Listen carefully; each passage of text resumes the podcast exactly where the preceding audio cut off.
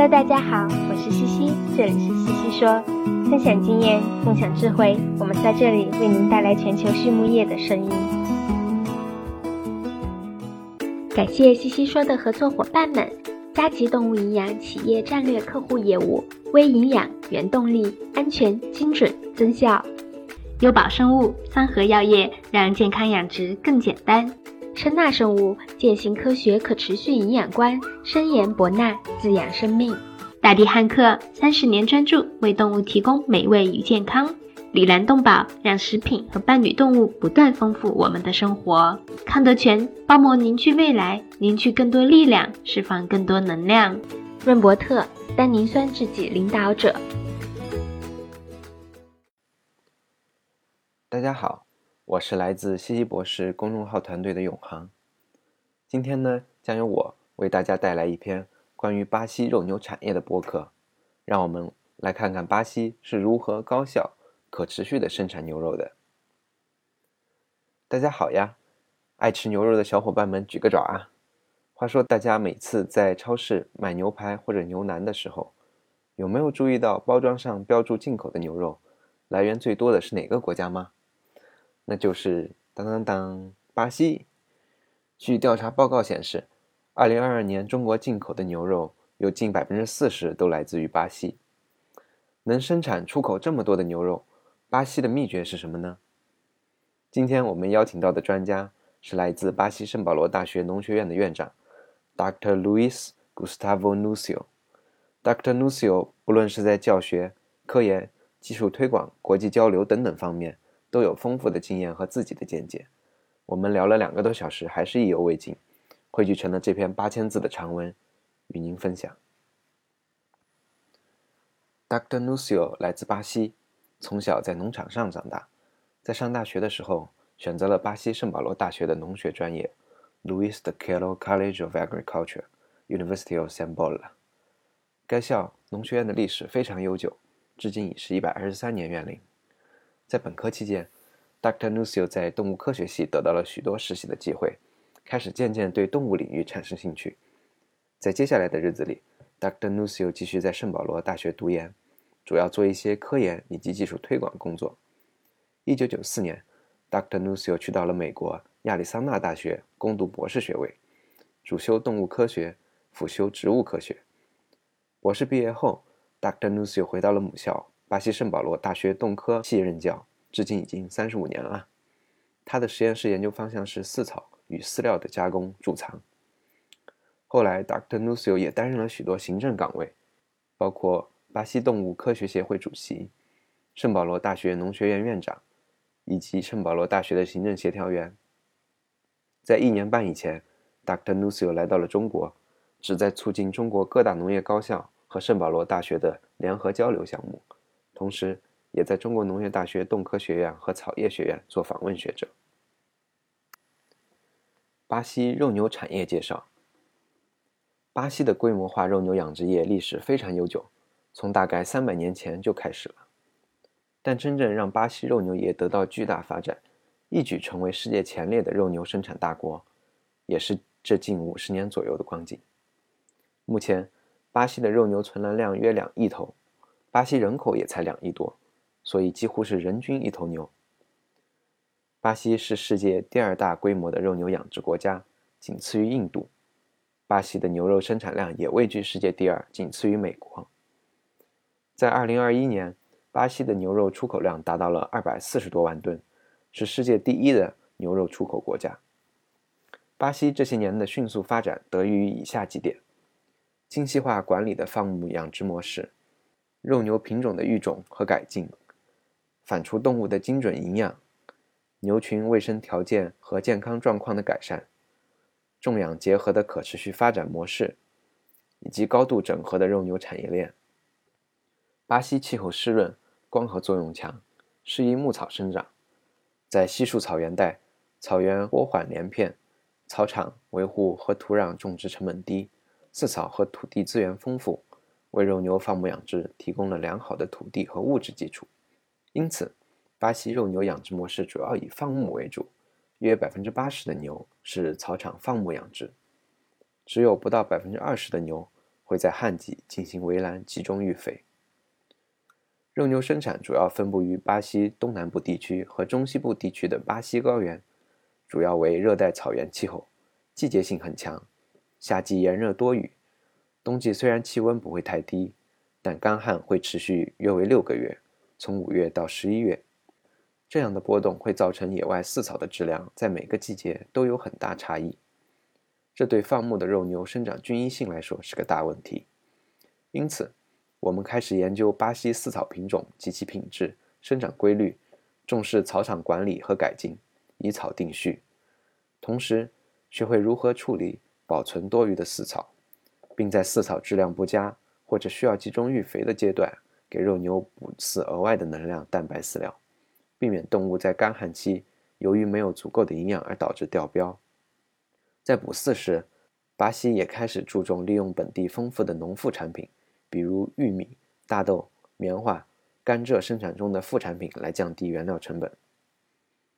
这套我们自己摸索出的饲养模式，相较于北半球许多传统的肉牛养殖国家舍饲育肥来说，更符合巴西的生产场景，使巴西肉牛能够在夏季、冬季都能均一性生长、稳定出来、生产效率提高、肉品质得到提升的重要因素。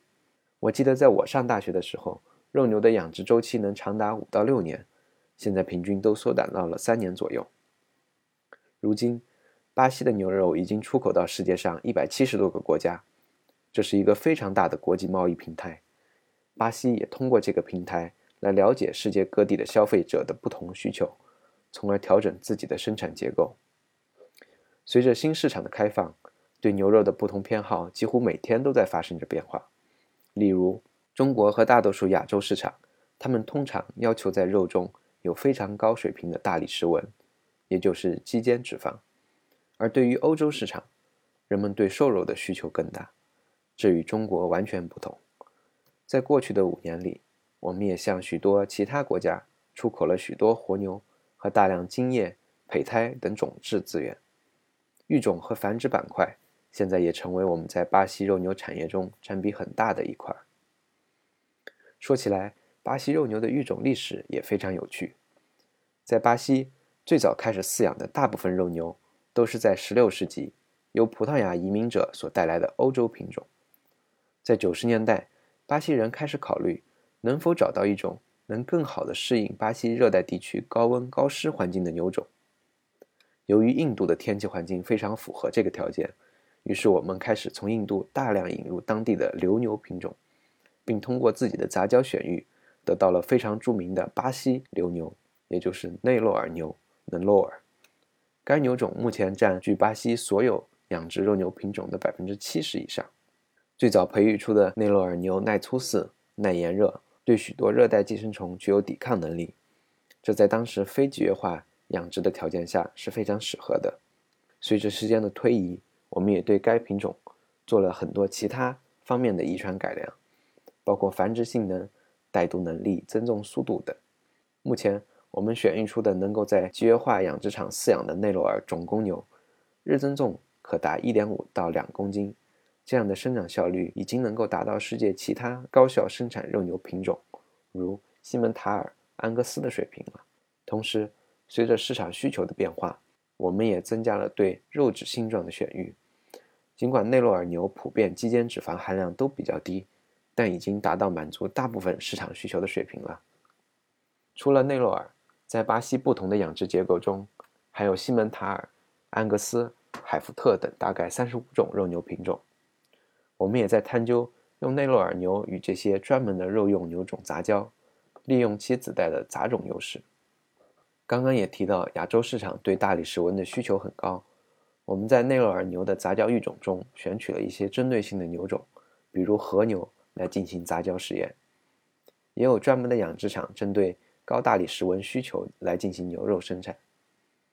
针对一些中东市场，我们也有对应的养殖屠宰流程，满足他们清真的宗教需求。来到中国后，我也在中国参观过许多牛场，知道了中国有一些很不错的地方品种，有它们独特的经济性状。这种特殊品种所汇聚而成的地方种质资源库是非常有价值的。当我们市场需求发生变化，或者养殖系统发生变化，而需要去选育一个新的复合性状时，这样多元化的遗传背景是十分宝贵的。生育采食量在肉牛育种中的作用，在六十年代到八十年代，我们的育种目标很简单，那就是采食量越高越好，因为吃的越多，通常竞争重就越高嘛。于是，我们一面在选育采食量高的牛种，一面在生产中增加热量、能量。蛋白水平来达到更快、更多生产牛肉的目的。而随着目前饲料原料价格日益增加，以及对生产可持续性的要求越来越高，我们开始思考能否在保持目前生长性能不变的同时，去选育采食量更低的动物呢？这样我们既节约了粮食，也能减少动物粪污、温室气体的排放。要达到这个目标，我们需要选育对营养利用率高的动物。大家都听说过饲料效率是衡量肉牛对饲料或饲粮利用效率高低的重要经济技术指标。其中最常用的表示方法是饲料转化率，也叫 FCR，国内称为饲料增重比，即采食单位饲料获得的增重量。虽然用 FCR 能够很好的评价一批动物的生产数据或者饲料添加剂的质量好坏，但是利用料肉比研究饲料利用效率的遗传有一定的局限性。例如，两头具有相同 FCR 的牛，其采食量和日增重可能各不相同。相反，有些遗传背景及采食量都相同的个体，在 FCR 上却存在差异。因此，仅凭 FCR 指标，无法选择出在遗传背景上饲料效率高的动物。这也是为什么 FCR 等指标应用于评价饲料的利用效率很多年，其在动物的育种方案中的应用效果却不好的主要原因。为了更好地选育出饲料效率高的肉牛，我们引用了一个指标，叫做剩余采食量 （Residual Feeding Take） 也叫 RFI。剩余采食量是畜禽实际采食量与根据其体型大小和生长速度所预测的采食量的差值。对肉牛来说，是反映其本身由遗传背景决定的代谢差异及维持代谢的差异。实际采食量比预期采食量多。意味着牛的 RFI 提高，饲料效率降低；而比预期采食量少，则意味着 RFI 降低，饲料效率提高。所以，生产上我们希望 RFI 的数值为负数，或数值越低越好。目前，许多国家都通过 RFI 的育种方式，在猪和牛的育种方面取得了许多的进展。但就如同我们经常说的，没有一劳永逸的解决方案。RFI 营养育种也有几点限制。第一点是其适应场景有限。以上说了那么多，其实 RFI 的选育更多还是适合于养殖场育肥的肉牛，而不太适合于放牧型的肉牛。因为对于放牧型肉牛来说，大部分的牛都还没有达到最佳的生长表现，我们还是希望它们吃的越多越好。第二点是由于 RFI 与平均日采食量。也就是 ADFI 的，它在表型上和遗传上都具有较高的相关性。如果在育种中只选择 RFI，会引起 ADFI 和平均日增重的降低，选到吃的少、长得慢的动物，相应的也会延长肉牛的出栏时间。所以，通常我们会把日增重等指标进行约束，使用多性状综合选择育种。巴西肉牛营养的特别之处。在过去的许多年里，巴西一直在追随美国在肉牛营养方面的脚步。这也是因为巴西的许多肉牛方面的专家，包括我，都是在美国大学接受的教育培训。所以，美国的肉牛版 NRC 在过去多年来一直是指导巴西肉牛生产的标准。在大约三十年前，巴西开始根据当地的牛种生产数据，在 NRC 的基础上。进行进一步的补充完善，其实相当于是增加了一个附录，我们把它叫做热带牛种数据库 （Tropical Beef Cattle Library）。内容主要包括两个部分，第一部分是肉牛常用热带原料组成价值表，包括大多数常规原料，比如玉米、玉米青贮、豆粕，但是在热带环境下，由于高温。水分供给的不同，通常同样的原料，其营养成分和消化率是不太一样的。比如，热带地区生产出来的玉米、高粱、粟米等谷物原料，它们的淀粉消化率是普遍比北半球温带或者寒带气候的谷物淀粉消化率低，留味蛋白消化率也不尽相同。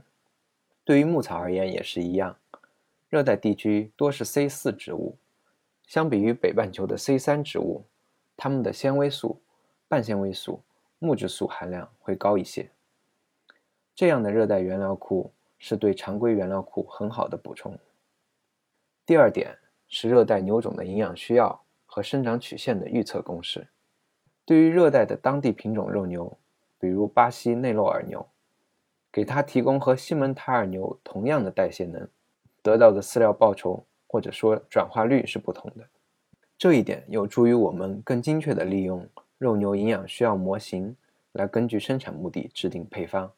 或者根据当前配方预测生长表现，比如我们的目标是肉牛日增重1.5千克，那就在对应牛种模型中输入牛体重、目的日增重，可以算出动物的营养需要量，就可以去做配方了。同样的，也可以通过输入一个配方的营养组成，去预测动物的生长性能。我们所做的就是针对这些预测公式。开发了属于热带肉牛品种的专用公式，然后在原料板块修改了原料的成分、营养价值，能够做到更准确的预测。这一点对于保证肉牛行业的正常供应异常重要。近几年，同世界其他地区一样，巴西也正受到极端天气变化的挑战。就在2023年11月，也就是南半球的春天，巴西部分地区的气温。达到了历史记录最高，四十六摄氏度。在这种气候波动剧烈的不确定条件下，我们要保证生产正常进行，合同按时交付。只有通过准确预测动物的生长表现，来调整饲喂策略，确保有足够的肉牛能够出栏。世界其他国家都在期待我们装着牛肉的集装箱抵达呢。如何提高青贮饲料发酵效率？在谈如何提高青贮发酵效率之前，我想先阐明一个概念，那就是为动物生产青贮饲料只是我们发酵青绿植物的目的之一。我们还可以通过改变发酵过程来生产能源，如生物乙醇，或者为生物制药行业生产氨基酸、多肽、抗生素等，还可以为化工产业生产有机分子。而对于生产青贮来作为动物饲料而言，我们希望的是能够最大程度保留原料营养成分，减少营养损失。我想可以从以下几个方面来考虑。第一点是适时一割，原料中的可溶性糖分、蛋白、纤维和水分含量都会对青贮发酵过程和最终品质有很大影响，应根据不同原料特征。选择适宜的收获贮藏时间。第二点是快速形成厌氧环境，压实密封好青贮，尽快排进内部氧气，形成厌氧环境，抑制耗氧腐败菌的生长。第三点是减少可挥发组分，也就是 volatile organic compounds 的流失。可挥发组分主要包括有机酸和乙醇，这些组分在青贮开酵。TMR 日粮制作到饲喂到动物的过程中，会有很大一部分挥发到空气中，既造成了营养损失，也会影响空气质量。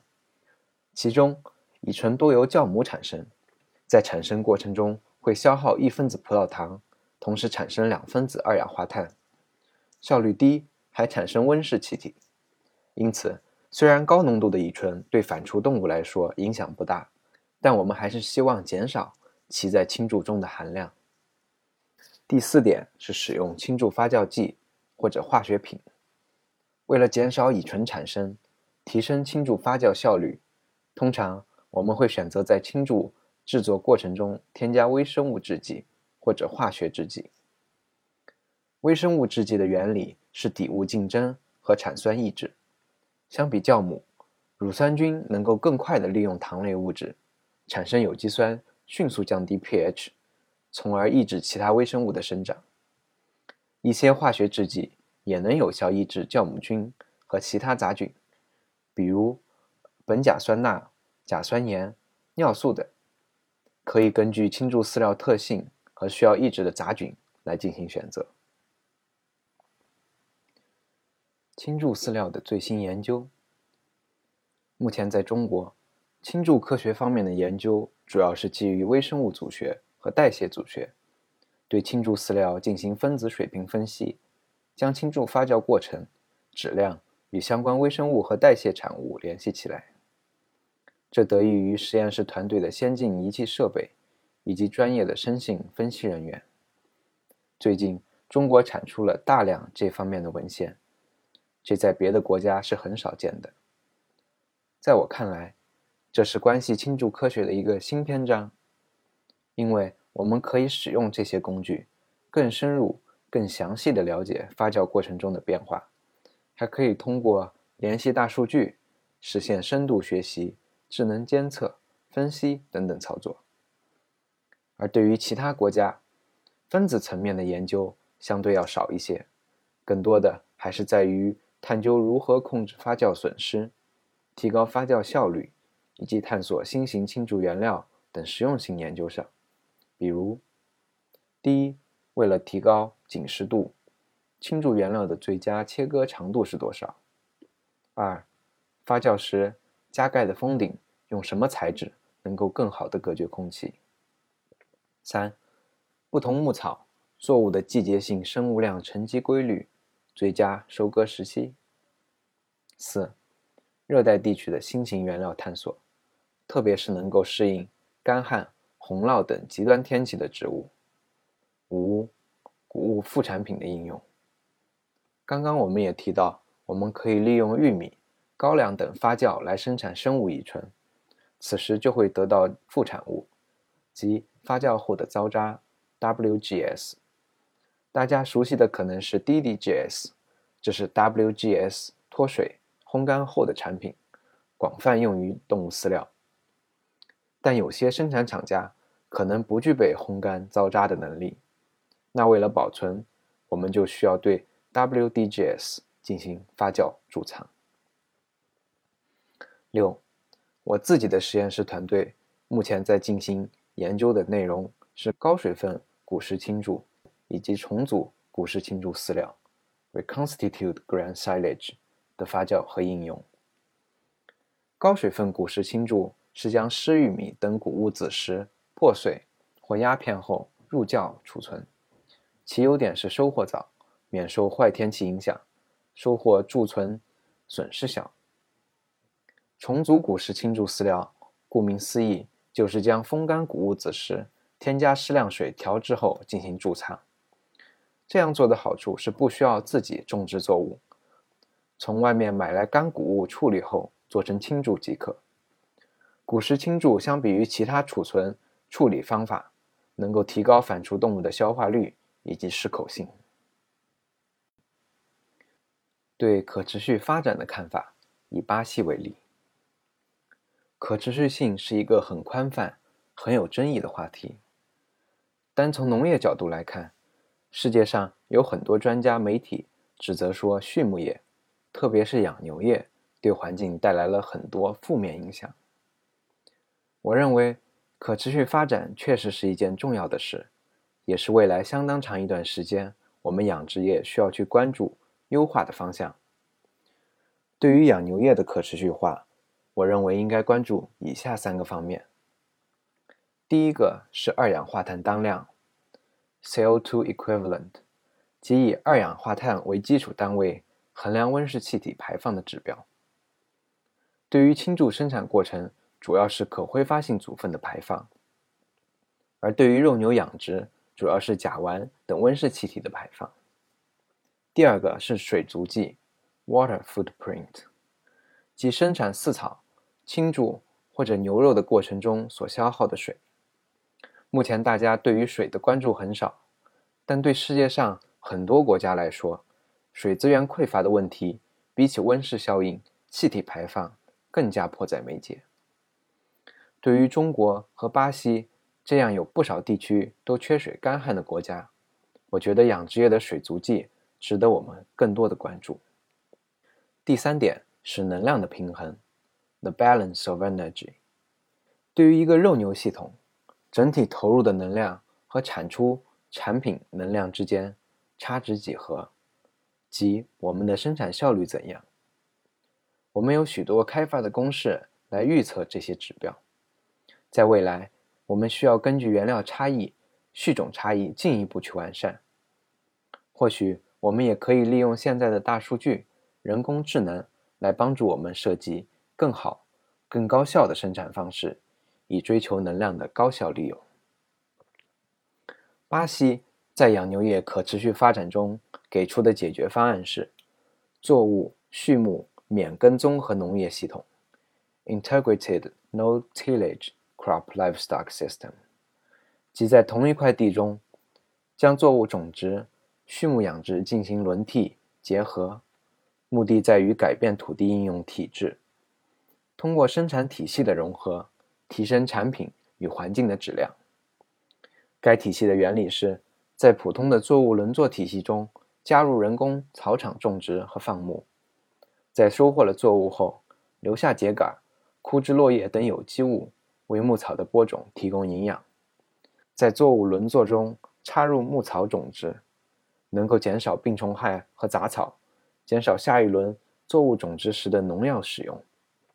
同时，为放牧的牛群提供冬季草场，牛群所排放的粪尿也被土壤自然消纳，为下轮作物提供丰富有机质。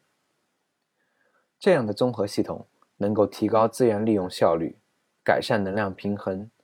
提升单位面积粮食、肉类、牛奶等农产品的产量。此外，由于整个系统全程无翻耕、免耕播种，能够最小程度地减少对土壤结构的改变，还可以优化和强化土壤营养循环与吸水力，避免由于翻耕腐殖质与空气氧化释放二氧化碳，减少了温室气体排放。通过这种模式。我们甚至能够做到正向的碳平衡。随着世界人口增多以及人们对牛肉消费需求的持续增加，无论环保的口号打得多响，牛肉产量势必要随之增加。目前，世界上大部分国家的养牛业确实还有很长的路要走，但我相信我们能够做到更高效、可持续地为更多人提供更优质的牛肉。作为农学院院长，您对下一代教育有何看法？未来我们在农业板块对大学生的教育应该格外重视以下几个方面。第一个方面是信息的整合，跨学科知识的学习。根据调查显示，只有百分之十五的农学大学生能够主动的整合自己专业所学信息，并将其运用到跨学科的学习上。我们可以开设跨学科的课程，来帮助学生整合所学信息。第二个方面是对农业的亲身接触。现在很多农学生其实都没有农业背景。中国目前还有百分之四十的家庭生活在农村，但在巴西只有百分之十三。作为一名现代的农学生，最担心的一件事就是和农业脱轨。大家坐在明亮的教室里，看着 PPT。背着课本上的知识，单单这样是不行的。只有到了农田里，到了养殖场，大家对农业生产的感知、理解才会得到真正的加深。这一点对学生未来就业也很重要。现在的许多公司招人，都希望面试者对农业有经历和自己的理解，而不是只停留在学过、考试考过的层面。所以。我认为高校应该重视对实践的投入，建立一些生产基地，让学生能够亲手去做一些和农业相关的事儿。第三个方面在于赋予学生不断学习的能力。假设我们今天毕业了，拿到了农业学士学位，未来我们需要依靠我们所学的专业知识工作多少年呢？答案大概是五十年。然而，新技术。新知识的革新大概是多少年一代呢？仅仅十年。所以，要在工作中保持核心竞争力，就需要不断的学习、更新自己。这个问题也值得各大高校来思考。我们给我们的学生教授什么课程，能让他们在未来接近五十年的工作生涯里不断去学习呢？我认为还是要注重基础学科的学习，包括生理、生化、数据分析、生物信息学等等。许多学生不喜欢学习基础学科，因为觉得枯燥，更喜欢应用学科。他们只想解决当下眼前的问题，而不会去想十年后的事儿。但应用学科随着时间的变化是在不断过时更新的。只有学好了基础学科，我们才能在将来应对新技术、新知识时，能够更快、更深刻的掌握。因此，学校应该要平衡一下基础学科。和应用学科的教授比例。最后一个方面，随着全球化进展和国际贸易发展，大学需要为学生提供国际化的视野，去看看别的国家农业发展如何，有什么新技术，或者国际的消费需求有何不同，正在发生着怎样的转变。这样的角度对于现代学生来说非常重要。正是基于此。许多不同国家的大学之间会有交流项目，包括学生的留学交换、课程、科研上的研究。我此行来到中国，也是希望和各大高校建立合作，让我们的学生有更广阔、更国际化的视野。给年轻自己的一句话，我会对自己说：多去看看世界。我其实是一个很幸运的人。